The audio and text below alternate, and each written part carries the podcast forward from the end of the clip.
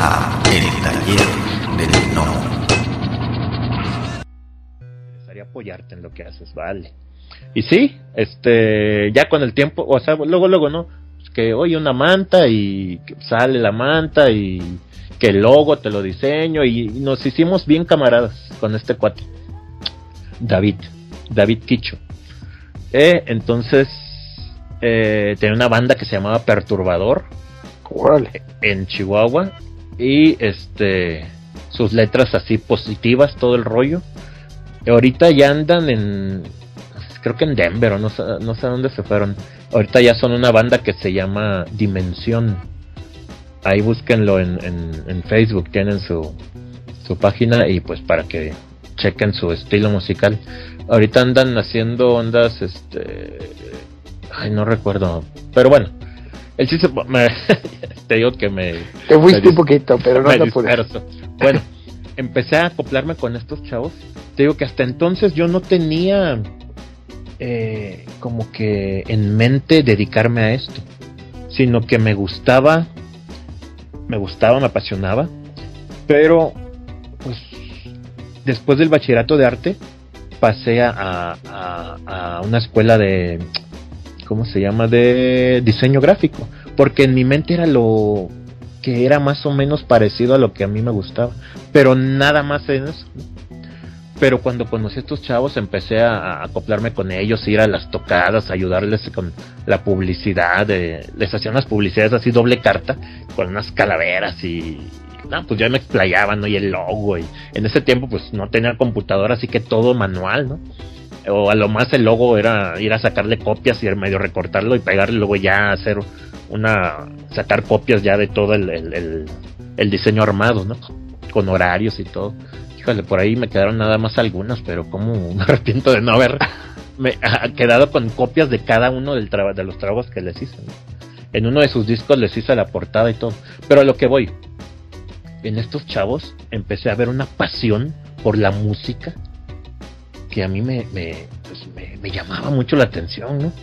Este, recuerdo que cada, eh, a la semana, ellos eran una banda local ahí, chiquilla, ¿no? este chiquillas entre comillas, ¿no? entre comillas, eh, pero así local y entre semanas se juntaban, creo que los jueves, un día a la semana, pero el, todos los otros días era de que cada uno estudiaba su instrumento y, y las rolas que ellos escribían. Y ya el, ese día que se juntaban eh, era el ensamble.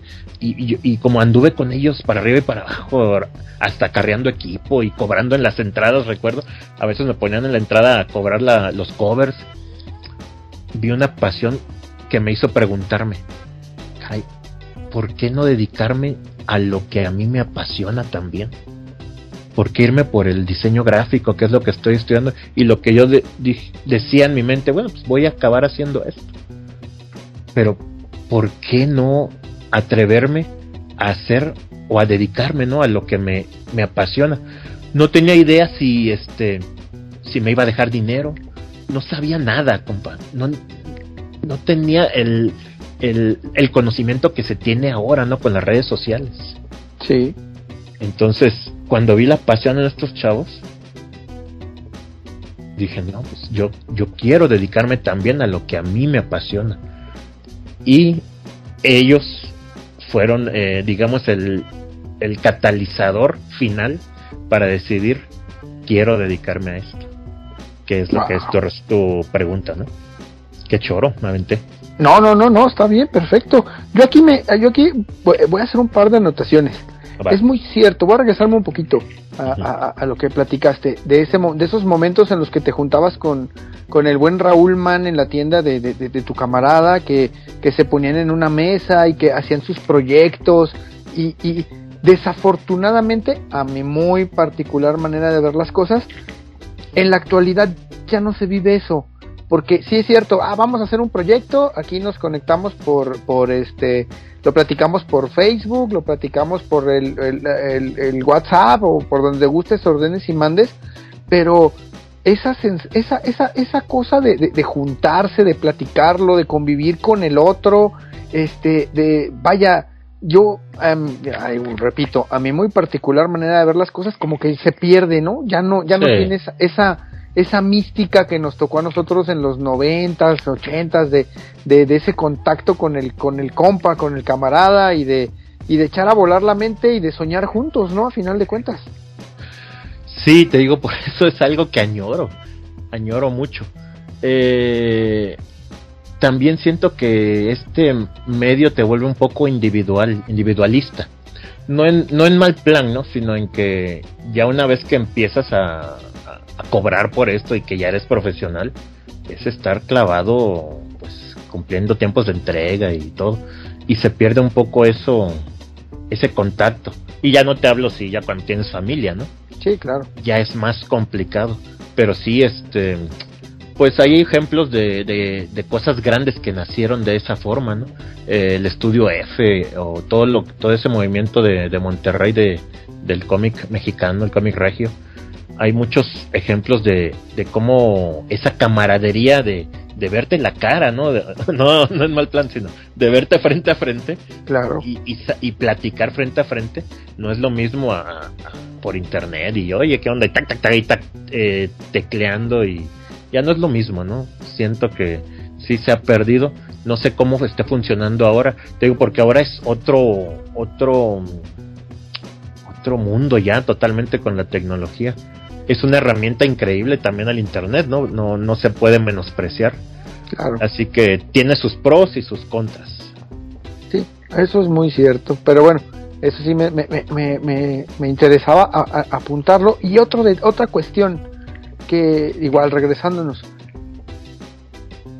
¿cómo, bueno, aquí, cómo lo procesa tu mamá en el sentido de que quiero estudiar arte, sobre todo en una época en la que, pues, o sea, arte, o sea, quiero, quiero, irme a estudiar algo de arte en los noventas, o sea, no estamos hablando en la actualidad. Si ahorita en la actualidad mucha gente dice, ¿sabes que voy a hacer arte? lo típico, ¿no? Te vas a morir de hambre, bla, bla, bla. Sí, sí, sí. Sí, sí, sí no, eh, con, ese, con ese detalle. O sea, qué chido que tu mamá te apoyara, o sea, volvemos a lo mismo, ¿no? O sea, el apoyo de, en, este, caso, en este caso de tu mamá, pero ¿qué, ¿cuál fue su reacción en el momento en el que tú le dices, ¿sabes qué? Quiero estudiar arte y va a ser pues, donde sea, ¿no? Y ya, ya, ya notaste bien que pues en el DF no porque le daba miedo, pero ¿Cómo lo procesa? ¿Cómo, recuerdas que procesó, eh, eh, vaya tú, la noticia que tú le das de que quieres, quieres estudiar arte? Es, me parece interesante la reacción de tu, de tu mamá. Yo creo que en mi mamá mucho tenía que ver el... Yo creo que sí había miedo, ¿no? De no saber guiarme o no saber conducirme. Eh, de no saber qué hacer con este talento o, bueno, con eso que yo hacía en ese entonces, ¿no? Dibujar, dibujar, con esa pasión más bien, ¿no? Esa pasión de, de, estar todo el día. Yo creo me veía ahí, pero pues es una mamá, ¿no? Como cualquiera. Este, supongo, supongo que tuvo sus temores, pero aún así yo creo que dijo voy a hacer lo mejor que puedo y arre apoyar en lo más que pues, en todo lo que pudo, ¿no? Y este, pues yo agradecido totalmente con mi madre y porque me dio ese ese empujón que que no todo mundo desgraciadamente a lo mejor tiene, ¿no? Soy privilegiado. Aunque ahora la palabra ya se usa de manera negativa, pero creo que hay privilegios que, que todos tenemos, ¿no? De una u otra forma. El mío fue ese. No, no, sí, sí, porque es, es, digo, si ahorita en la actualidad para nosotros como papás, por ejemplo, es difícil y, o, sea, en aquella época, pues es, podría ser, podríamos decir que es un poco más, ¿no? Sobre todo porque, pues no existía lo que ahora, ¿no? Que, que puedes comunicarte, que, que había más comunicación, que hay, en nuestra época es un poquito en ese sentido más, más noble, ¿no? Exacto. Oye, a ver, déjame platicarte otra parte, ¿no? Claro, dime. Mira, otra persona importante en mi vida. Eh, fíjate, es que yo le doy gracias a Dios, compa, totalmente. Porque para mí cuando, cuando me pongo a ver hacia atrás y a armar mi rompecabezas, el rompecabezas de mi vida, em, empiezo a ver un montón de coincidencias. Una de ellas es este, este amigo Ismael que te comento, que venía del DF, que tenías que una vez pasando vi una tienda ahí que se llamaba La Cloaca y vendían playeras y me metí pues, a fisgonear después este no sé cómo no recuerdo cómo se dio de ah mira yo dibujo. Ah pues mira yo escribo y ya ah mira este es Raúl man ah ok. Bueno este chavo Ismael un, oye me dijo una vez oye yo conozco unos amigos en el DF que dibujan y que no sé qué rollo eran amigos de él. Y no pues que quién es quién es no pues un tal Jorge Breck. Entonces yo no ni tenía idea quién era, ¿no? Pues era su camarada, pero no, él, él está, él está haciendo un cómic allá, supercampeones, y no, pues te voy a pasar el contacto, porque yo como eh, yo yo estaba radicando en Chihuahua, pero mi casa estaba en Acapulco, así que muy seguido iba a Acapulco, ¿no? Eh, de vacaciones o lo que sea. Así que, bueno, pues pásame el contacto y pues voy a pasar un día y a visitarlo a ver qué onda. Y pues, pum, pasé al DF, y le hablé a Break, no, sí, vente aquí vivo tal, ya me recibió, este, conocí a, a Break, a Jorge, este, en paz descanse, ¿no? Desafortunadamente, ahorita ya no está con nosotros. Pero sirva esto también de un pequeño homenaje de mi parte, ¿no? Eh, Break es otra de las personas que fue sumamente importante en, mi carrera. Eh, conocí ahí a, pues a su equipo. en, su en el departamento donde vivía, rentaba en la sala, fíjate la pasión, ¿no? En la sala, no te creas que había sillones o una tele, no, no, no. Un florero, no, no, no. Eran respiradores, pum, pum, pum, varios respiradores, porque ahí hacían el cómic en el que estaban trabajando. Yo llegué cuando estaban terminando Supercampeones eh, y yo estuve, yo viví el proceso de cómo inició el Meteorix, que es su, su obra más conocida, ¿no? Y, pues me recibió bien a todo dar y ahí aprendí con él un montón de cosas, cómo hacer un cómic. Para mí era, esas son cosas que, se, que me abrían, que me abrieron los ojos, la mente, ¿no? Ver el proceso de, ok, ya me llegó el guion, este, esta es la página, él la trazaba, él y, y Cesario se llama el otro, el otro del equipo, en ese entonces, ¿no? Ces, y entre los dos hacían las páginas y este Lobo, eh, Carlos Cuevas se llama. Lobo, él entintaba y de ahí su lo que era su pareja en ese entonces eh, o su pareja pues de siempre no sé ella era la que hacía las guías de color eh, mm. con una copia me, parece ahí hacía con, con papel albanene y el chiste es que ella es quien decidía cómo iba a ir el color y era todo un proceso y era de, había una, una, herramienta, o sea, me van ahorita los nombres, eh, que era para en ese entonces hacer las líneas donde iban a ir eh, el texto, porque era texto a mano, no había, todavía no estaba el asunto de hacerlo todo con computadora como ahora, el color eran otros procesos. Eh, y, y mucho tiempo este conviví con él al grado de que alguna vez me dejó hacer un número. Me, o sea, me, me, pidió que hiciera un número, ¿no? De, de, Meteorix, así que hay un número de Meteorix dibujado por mí. Wow. Intenté eh, copiar su estilo, ¿no? Imitar su estilo, pues porque era un requisito. Y ya él todavía un poquito ahí lo, lo definió mejor, ¿no? Pero pues ahí ahí debe estar mi crédito. Y este cuate, el buen Jorge, este, un día yo creo vio talento en mí y me dijo, ven, te voy a llevar con mi editor. Así que me, me llevó a Tucán, Tucán Manga se llamaba su editorial. Y me entrevisté con el editor Flores, Sergio Flores, no, no recuerdo, no recuerdo el, nombre. Te digo que el Alzheimer. Y bueno, él me puso una prueba y el chiste es que me dio chamba. Y fue mi, mi primer trabajo ya profesional, digamos, gracias a Jorge. Eh, en Tucán y estuve unos pocos meses, porque ya llegué en esa etapa final en que ya las editoriales de ese tipo que hacían sensacionales, eso fue mi, mi chamba, llegué a hacer algunas, este, eh, algunas historietas de ese tipo sensacionales y eh, fueron pocos meses. ya de ahí, híjole, es que ya estoy Eh, quitando mucho tiempo. Bueno, ya de No, no, no, tú continúa, eh, créeme. Yo, yo, estoy, yo, estoy muy contento y creo que también los, los, los, los, escuchas también, o sea, es, es, es o sea, como, como eh, todos los pasos que vas, que vas, que fuiste siguiendo para, pues para llegar a ser eh, el artista que ahora eres, pues es que eso es, eso es bien importante, o sea, no, no, no, no te preocupes, tú, tú continúa. Es que en mi caso, te digo, no fue así todo consciente, no voy a dedicarme a esto y voy a hacer esto, ahora voy a, no, sino que Dios me iba abriendo puertas y, y tú tienes, cuando ocurre eso de que se te abre una puerta, pues yo creo que tú tienes que aventarte, ¿no? Y tener, y, pues con todo el, el, mayor conocimiento de lo que tú haces, este, entrarle, ¿no? Así que te digo, me llevó ahí, estuve trabajando un tiempo, pero eh, digo, al poco tiempo, gracias a Dios, eso tronó. Gracias a Dios, ¿no? Porque ahí mismo eh, no era el tipo de historieta que a mí me apasionaba, ¿no? Eh, perdón, pausa. No, no eres el primero que comenta eso. Porque, o sea, vaya, vamos a, ponerlo. O sea, yo lo veo desde, bueno, lo voy a poner desde mi perspectiva, ¿no? O sea, llegas y ya de alguna otra manera ya estás trabajando profesionalmente en lo que te gusta, ¿no? O sea, estás haciendo cómic.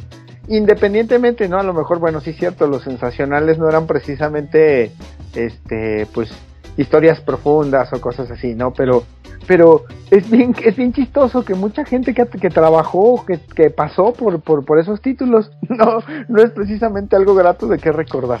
Y, y, te digo, no lo estoy demeritando, ¿eh? en, así peyorativamente. Simplemente no eran las historias que yo, que yo me había alguna, o que a mí me apasionaban, ¿no?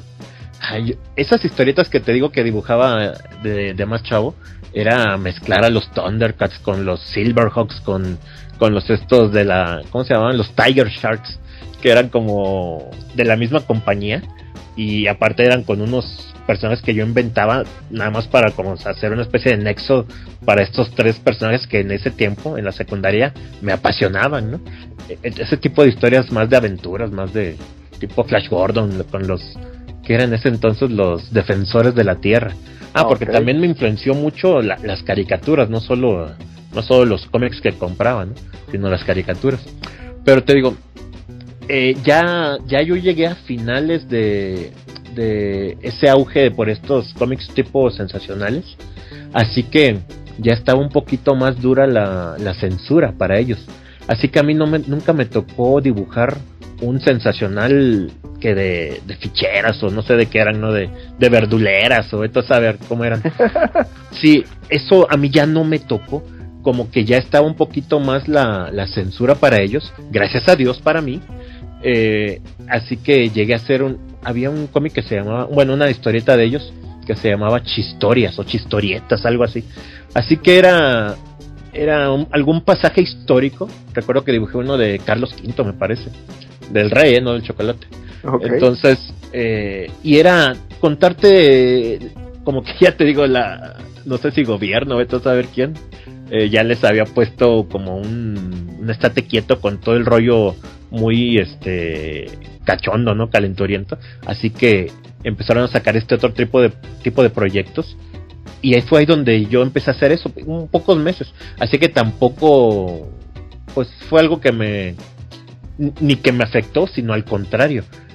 Mi aprendizaje para ser historieta o para ser historietista o comiquero, no sé cómo le digan, le digas, eh, fue paulatino.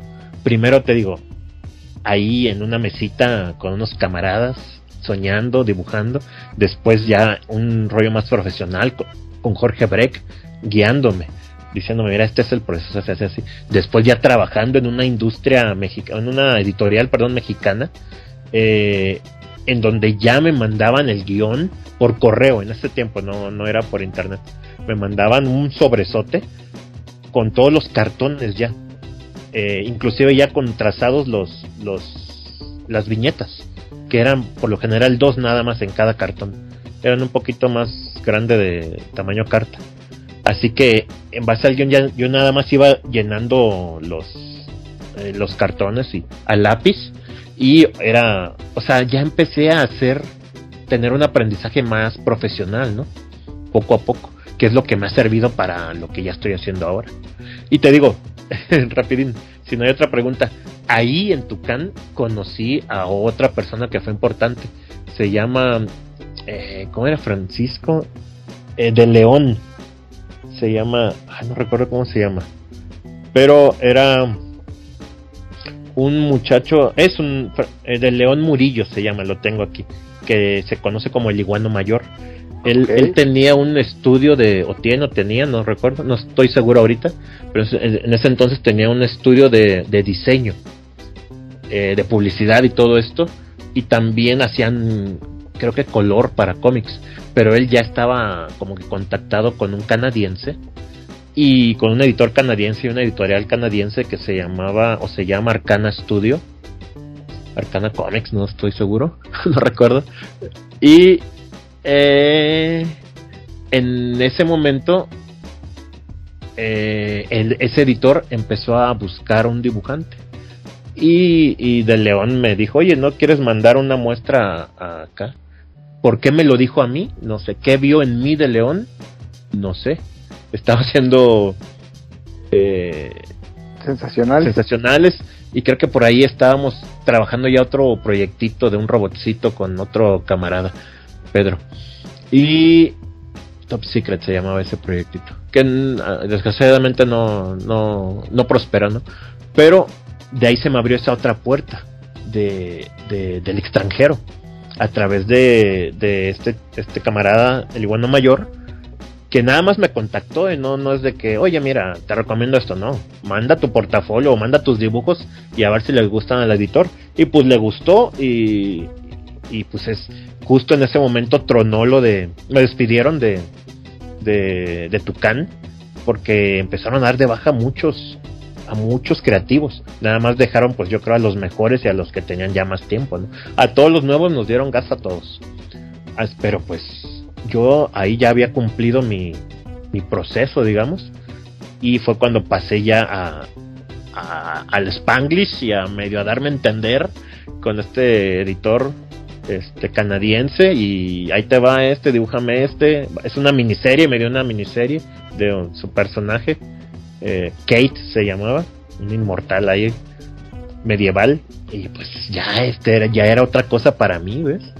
Ya estaba dibujando cosas que a mí ya me llamaban la atención. Sí, ya estabas en tu eh, vaya, te sacaron del te sacaron del estanque y te, te pusieron ya en el, en el océano, ¿no? Ya ya ya es completamente diferente. Poco a poco, ¿no? porque también eh, Arcana fue otro proceso para mí. Sí, claro. Y ahí aprendí más cosas. Ya, ya, ya cuestiones, ya, ya tenía que usar este, una computadora eh, para comunicarme y, eh, me mandaban el guion a mi correo. O sea, ya era otro sistema ya más actualizado, ¿no? y más profesional, ¿no? Sí, más profesional. Ok, bueno, aquí eh, voy a... Eh, vaya, entonces, pues, ¿cuál sería? Eh, podríamos, yo por ejemplo en mi caso particular que soy completista, ¿cuál tú considerarías que es tu primer trabajo publicado? Que tú digas tú, esto fue lo primero. Si ahorita un completista como yo, de esos obsesionados que quisiera en este momento conseguir el primer trabajo que tú consideras que publicaste, ¿cuál sería? Eh, eh, fue algo que publicamos precisamente con Raúl eh, en aquellos tiempos en Chihuahua. Eh, algo pues más indie, se le puede, se le puede decir. él tenía una revista, no recuerdo ahorita el nombre, y me invitó, vente, pues creo que con un pin-up y después con unas, una historietita, unas paginitas, ahí que hice de un extraterrestre, una onda ahí conspiranoica que me encanta. y eso fue mi primer, algo así que se imprimió y se vendió en copias, ¿no? Después, pues fue el número de Meteorix, que no recuerdo ahorita bien si fue primero el número de Meteorix o, o primero lo que hice en Tucán. De lo de Tucán recuerdo un, un sensacional, pues vamos a decirlo así, ¿no? De que era de como de terror Pues muchas gracias que han llegado hasta el final del podcast. Si les gustó el contenido, por favor, denos like, compartir, suscríbanse o pónganos un comentario en la plataforma donde nos escuchen para que podamos llegar a más personas. Muchas gracias.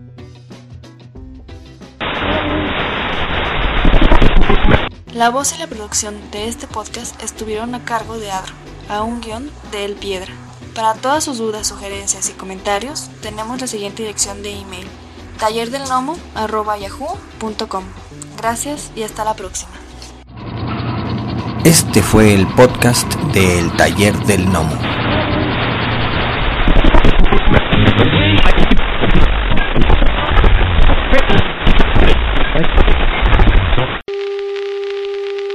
For the next 60 seconds, this station will conduct a test of the emergency broadcast system. This is only a test.